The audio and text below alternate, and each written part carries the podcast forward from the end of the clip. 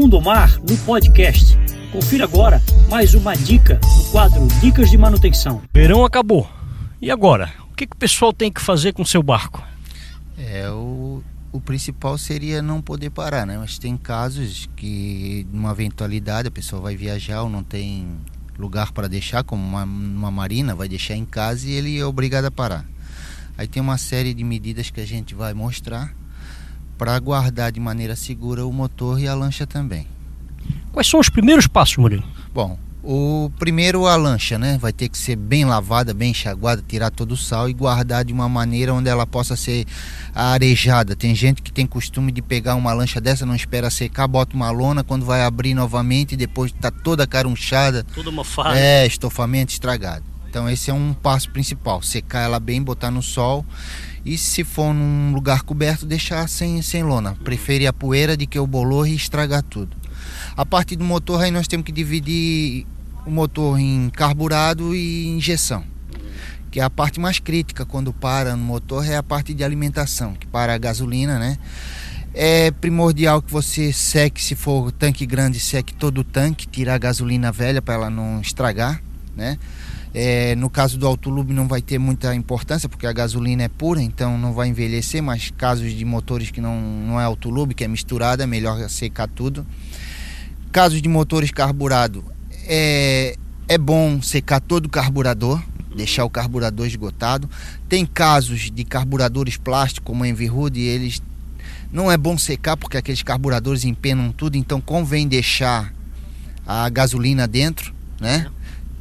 E no caso da injeção, como a gente já falou, não é possível esgotar, então a gente usa um tanquinho sobressalente e esgota com a gasolina de aviação, porque a gasolina nossa contém álcool e ela ataca a parte de metal do, da injeção, torre de bico, bico, enfim. Essas são as partes principais.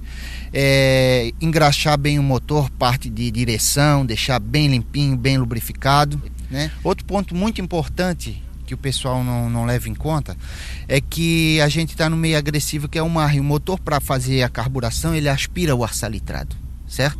E esse ar salitrado ele vai para dentro do motor. E quando você para um motor desse com ar salitrado lá dentro, como ele é todo cheio de rolete, ele marca os roletes girabrequim quando você vai botar funcionar, ele está roncando. Pô, mas meu motor era novo e já está roncando rolamento. Então a gente recomenda, se vai guardar num período muito grande, faça um pouquinho de uma mistura um pouquinho mais gorda para é o purgante que a gente diz que dá uhum. faz o motor funcionar com esse purgante que aí você está ah, enchendo de óleo dentro do motor está lubrificando e para o motor depois da gasolina esgotada é uma prevenção tem casos de motores que se você quiser você pode comprar um produto que a próprio fabricante do motor vende para guardar o motor então você põe junto com a mistura vira esse motor com esse produto e guarda o motor. É uma parte segura para que não tranque pistão, não oxide rolamento, sabe? É um cuidado que é, é bom ter. Isso é na condição de realmente parar o motor e não usar mais, né? Porque o interessante é sempre ligar o motor. É, o que a gente vem falando, essa preventiva de cada mês girar, evita todo esse. No caso de não poder fazer, que vai viajar, vai parar, fazer um, uma parada longa, aí a gente recomendou isso. Mas o, o primordial é que isso não aconteça.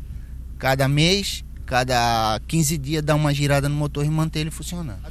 Tem dados dias bonitos, calmaria, mar de almirante, então tem que aproveitar o que tem, o patrimônio que tem. Exatamente.